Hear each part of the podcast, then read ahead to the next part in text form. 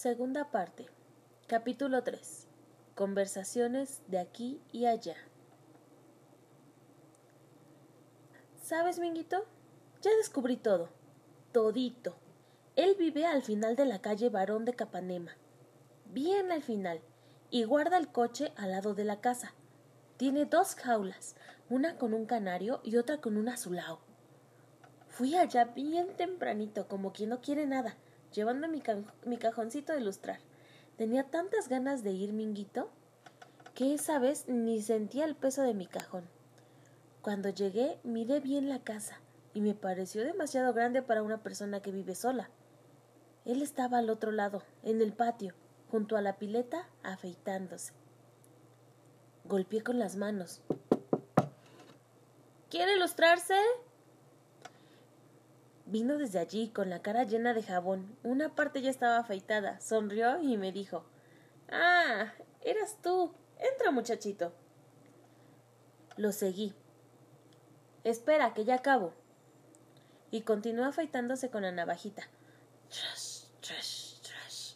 Y pensé que cuando sea grande quiero tener una barba así de gruesa, que haga así de lindo. Trash, trash, trash. Me senté en mi cajoncito y quedé esperando. Me miró por el espejo. ¿Y tu clase? Hoy es la fiesta nacional. Por eso salí a ilustrar para ganar unas monedas. Ah. Y continuó. Después se inclinó en la pileta y se lavó la cara. Se secó con la toalla. El rostro le quedó colorado y brillante. Después se rió de nuevo. ¿Quieres tomar café conmigo? Dije que no, pero queriendo. Entra. Me gustaría que vieras cómo estaba todo de limpio y arregladito. La mesa hasta tenía mantel a cuadros rojos, y allí estaba la taza. Nada de taza de lata como en casa. Me contó que una negra vieja iba todos los días a poner orden, cuando él salía para trabajar. Si quieres, haz como yo, moja el pan en el café, pero no hagas ruido al tragar, es feo. En eso miré a Minguito. Estaba mudo como una bruja de trapo. ¿Qué pasa? Nada, estoy escuchando. Mira, Minguito, no me gustan las discusiones, pero si estás enojado, es mejor que me lo digas ya. Es que tú ahora solamente juegas con el portugués y yo no puedo. Me quedé pensativo. ¿Era eso? No me había pasado por la cabeza que él no podría divertirse con lo mismo. Dentro de dos días nos encontraremos con Book Jones. Ya le mandé un mensaje con el cacique, toro sentado. Book Jones está lejos, cazando en sabana. Minguito, ¿es Sabá o Sabana? ¿Cómo se dice? En una película tenía una H detrás. Mm, no sé. Cuando vaya a la casa de Dindina le voy a preguntar a tío Edmundo. Nuevo silencio. ¿Dónde estábamos? Ah, en mojar el café en el pan. Largué una carcajada. ¿Mojar el café en el pan? No, tonto. En ese momento nos quedamos en silencio y él me miraba estudiándome. Tanto hiciste hasta que por fin descubriste dónde vivía. Me quedé sin saber qué decir. Resolví contar la verdad. ¿Usted no se enojará si le digo una cosa? No, entre amigos no debe haber secretos. Es mentira que anduve ilustrando por ahí. Ya lo sabía. Pero yo quería tanto. Aquí de este lado no hay nadie que se lustre por causa del polvo, solamente quien vive cerca de la río San Pablo. Pero podrías haber venido sin cargar todo ese peso, ¿no? Mm, si yo no lo cargaba, no me hubieran dejado salir. Solo puedo andar cerca de casa. De vez en cuando tengo que aparecer por allí, ¿comprende? En cambio, si voy más lejos, tengo que fingir que voy a trabajar. Se rió de mi lógica. Yendo a trabajar. La gente de casa sabe que no estoy haciendo travesuras. Y es mejor así porque no recibo tantas palizas. No creo que seas tan travieso como dices. Quedé muy serio. Mm, yo no sirvo para nada. Soy muy malo. Por eso en Navidad es el diablo el que nace para mí y no recibo regalos. Soy una peste. Una pestecita chica. Un perro. Una cosa ordinaria. Una de mis hermanas me dijo que alguien tan malo como yo no debería haber nacido. Se rascó la cabeza admirado.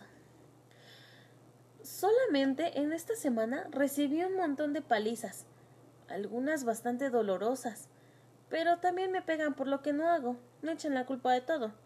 Ya se acostumbraron a pegarme.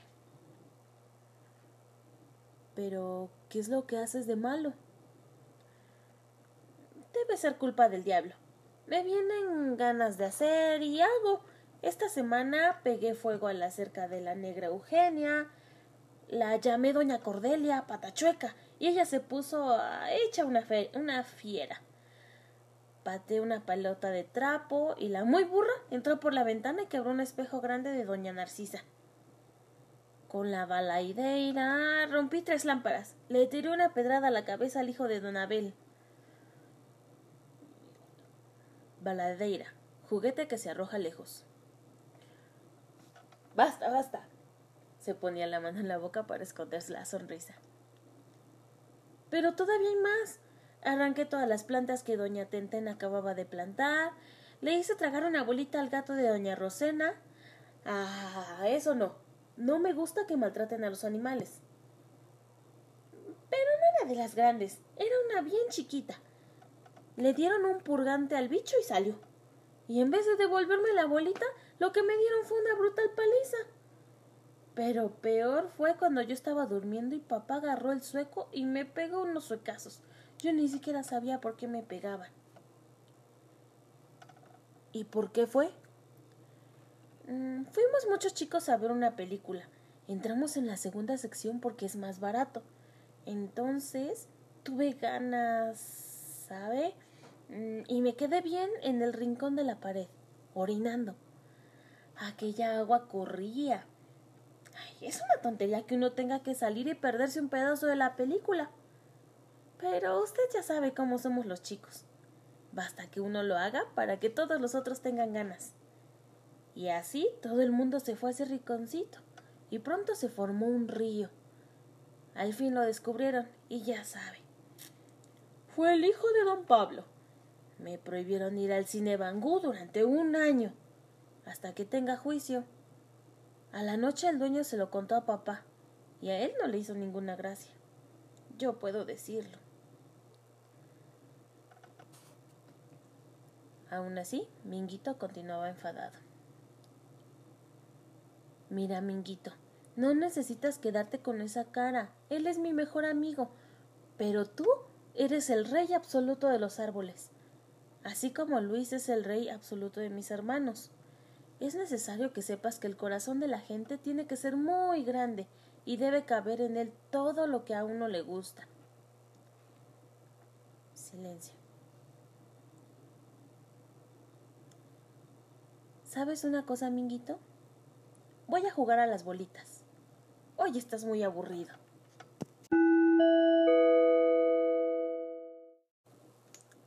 Al comienzo, el secreto existió solo porque yo tenía vergüenza de ser visto en el coche del hombre que me diera unas palmadas. Después, persistió porque siempre es lindo tener un secreto. Y el portugués me daba todos los gustos en ese sentido. Nos habíamos jurado, a muerte, que nadie debería saber nada de nuestra amistad. Primero, porque no quería que llevara a los otros chicos. Cuando venía gente conocida, hasta el mismo Totoca yo bajaba del coche. Segundo, porque nadie debía molestar tantos temas que teníamos para conversar. ¿Usted nunca vio a mi madre? Es india, hija de indio. Todos allá en casa son medio indios. ¿Y cómo saliste tan blanquito? Y además con cabellos rubios, casi blancos. Es la parte del portugués, Mamá es india, bien morena y de cabellos lisos. Solamente Gloria y yo salimos así, como gato barcino de mal pelo. Ella trabaja en los telares del molino inglés para ayudar a pagar la casa. El otro día fue a levantar una caja y sintió un dolor horrible. Tuvo que ir al médico. Le dio una faja porque tenía una hernia que se estranguló. Mamá es buena conmigo. Cuando me pega, agarra varillas de guanshuma del fondo y me pega en las piernas solamente. Vive tan cansada que cuando llega a casa de noche no tiene ganas ni de conversar. Wanshuma, planta de fibras y propiedades medicinales. El automóvil marchaba y yo conversaba. La que es brava es mi hermana mayor, enamoradiza hasta no poder más. Cuando mamá la mandaba que me cuidara y paseara, le recomendaba que no fuera más allá de nuestra calle, porque sabía que en la esquina tenía un festejante esperando. Pero ella iba para ese lado que le decían, y allá tenía otro festejante que también la esperaba. Lápices ni había, porque vivía escribiendo cartas para su festejante. Llegamos. Estaba cerca del mercado y paraba en el lugar establecido. Hasta mañana, muchachito. Él sabía que yo iba a buscar la manera de dar una vueltita por el sitio del estacionamiento, tomar un refresco y recibir sus figuritas. Conocía hasta los horarios en los que él no tenía nada que hacer. Y ese juego ya duraba más de un mes, mucho más. Nunca pensé que él pudiera poner esa cara tan triste cuando le conté las historias de Navidad. Se quedó con los ojos llenos de lágrimas y pasó sus manos por mis cabellos, prometiendo que nunca más dejaría de tener un regalo ese día. Y los días pasaban, sin apuro y muy felices, hasta que allá en la casa comenzaron a notar mi transformación. No cometía tantas travesuras y vivía en mi pequeño mundo del fondo de la casa. Es verdad que algunas veces el diablo vencía mis propósitos, pero ya no decía tantas palabrotas como antes, y dejaba en paz a los vecinos. Siempre que podía, él inventaba un paseo, y fue en uno de ellos cuando detuvo el coche y me sonrió. ¿Te gusta pasear en nuestro coche? ¿También es mío? Todo lo que es mío es tuyo, como dos grandes amigos quedé enloquecido. Ay, si yo pudiera contar a todo el mundo que era medio dueño del coche más hermoso del mundo. ¿Quiere decir que ahora somos completamente amigos? Sí, lo somos. ¿Te puedo preguntar una cosa? Claro que sí, señor. Pienso que ahora ya no querrás crecer para matarme, ¿verdad? No, nunca haría eso. Pero lo dijiste, ¿no? Ah, lo dije cuando sentía rabia. Yo nunca voy a matar a nadie. Porque cuando en casa matan una gallina, no me gusta ver. Después descubrí que usted no era nada de lo que se decía. No era antropófago ni nada. Casi dio un salto. ¿Qué dijiste? ¿Que no era antropófago? ¿Y sabes qué es eso? Sí que sé. Me lo enseñó tío Edmundo. Es un sabio. Hay un hombre en la ciudad que lo invitó a hacer un diccionario.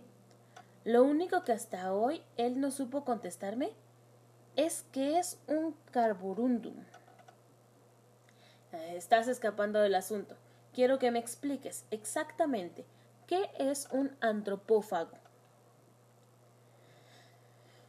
Los antropófagos eran indios que comían carne humana. En la historia del Brasil hay una figurita de ellos descarcarando portugueses para comérselos. También se comían a guerreros de las tribus enemigas. Es lo mismo que caníbal.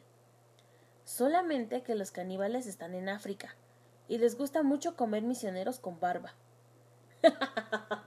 Soltó una alegre carcajada, como ningún brasileño sabría hacerlo.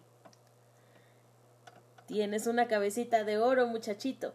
A veces hasta me asusto. Después me miró con seriedad. Vamos a ver. ¿Cuántos años tienes? ¿De mentira o de verdad? De verdad, naturalmente. No quiero tener un amigo mentiroso. Bueno, así es, de verdad. Ahora tengo cinco años todavía. De mentira seis, porque si no, no podía entrar en la escuela. ¿Y por qué te pusieron tan temprano en la escuela? Imagínese. Todo el mundo quería verse libre de mí durante algunas horas. ¿Usted sabe lo que es el carborundum? ¿De dónde sacaste eso? Metí la mano en el bolsillo y busqué, entre las piedras de la onda, las figuritas, el hilo del trompo y las bolitas. Saqué en la mano una medalla con la cabeza de un indio, un indio de la América del Norte con la cabeza rodeada de plumas. Del lado de atrás estaba escrita esa palabra. Miró y remiró la medalla.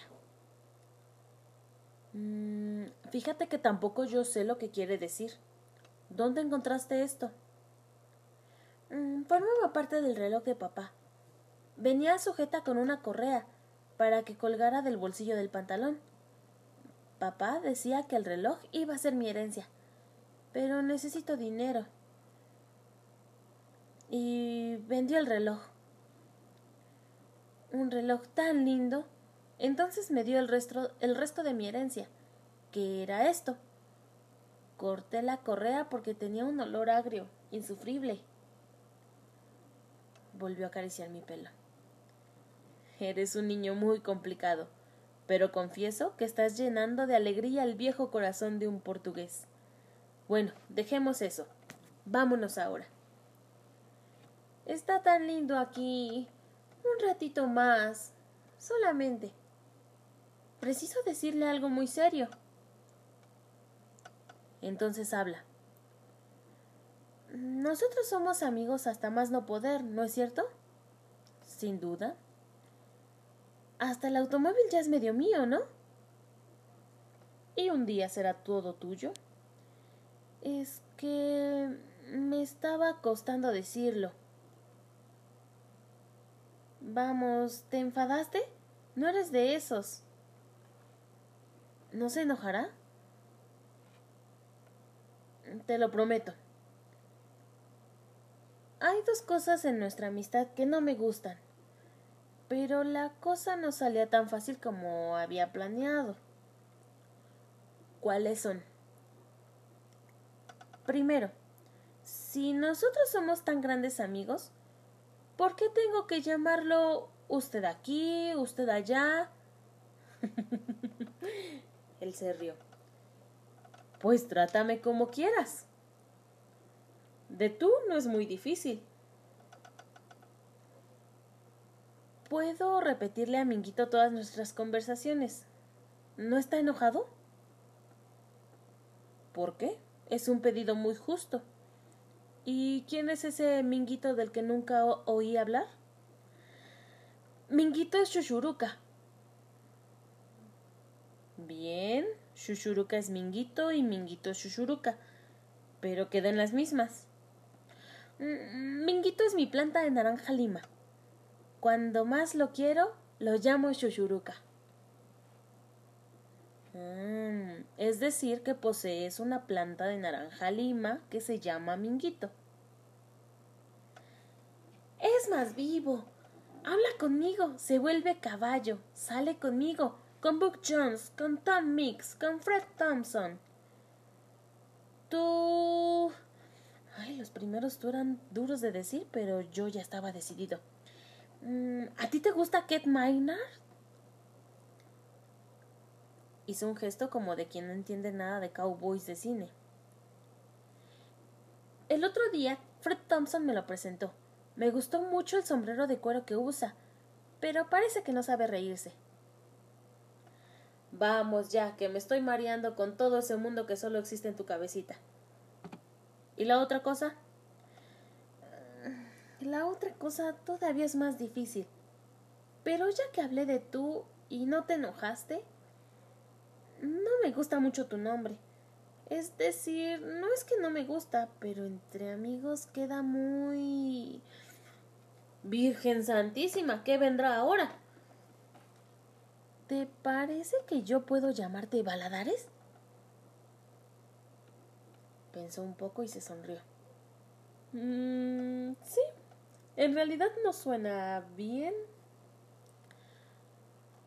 Tampoco me gusta decirte Manuel.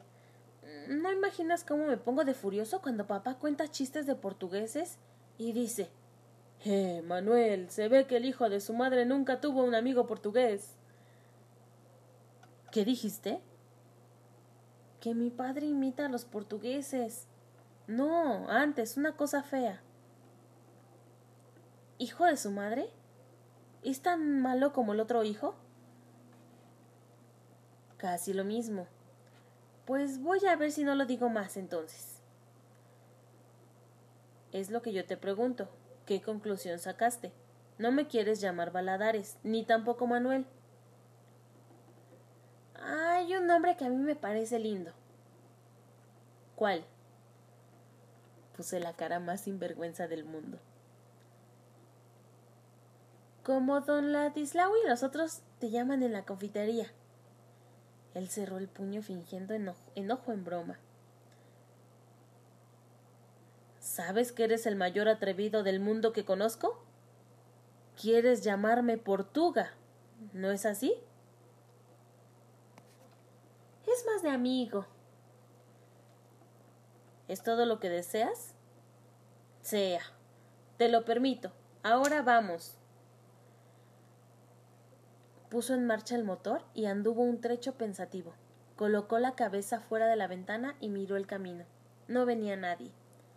Abrió la puerta del coche y ordenó Baja. Obedecí y lo seguí hasta la parte trasera del coche. Señaló la rueda sobresaliente. Ahora, agárrate bien, pero cuidado. Me encogí todo de murciélago, feliz de la vida. Él subió al coche y salió andando despacito. Después de cinco minutos paró y me vino a ver. ¿Te gustó? Como en un sueño. Ahora basta.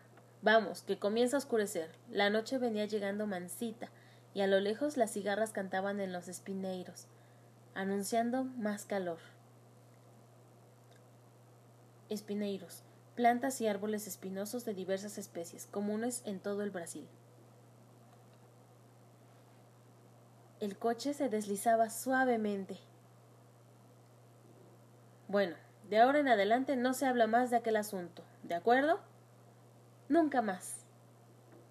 Lo único que me gustaría es verte llegar a tu casa, diciendo en dónde estuviste todo este tiempo. Ya pensé en eso. Voy a decir que fui a la clase de catecismo. Hoy es jueves. Ay, nadie puede contigo, le encuentras salida a todo. Me aproximé bien a él y recosté mi cabeza junto a su brazo.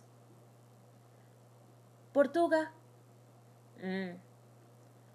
Nunca más quiero estar lejos de ti, ¿sabes? ¿Por qué? Porque eres la mejor persona del mundo. Nadie me maltrata cuando estoy cerca de ti y siento un sol de felicidad dentro de mi corazón.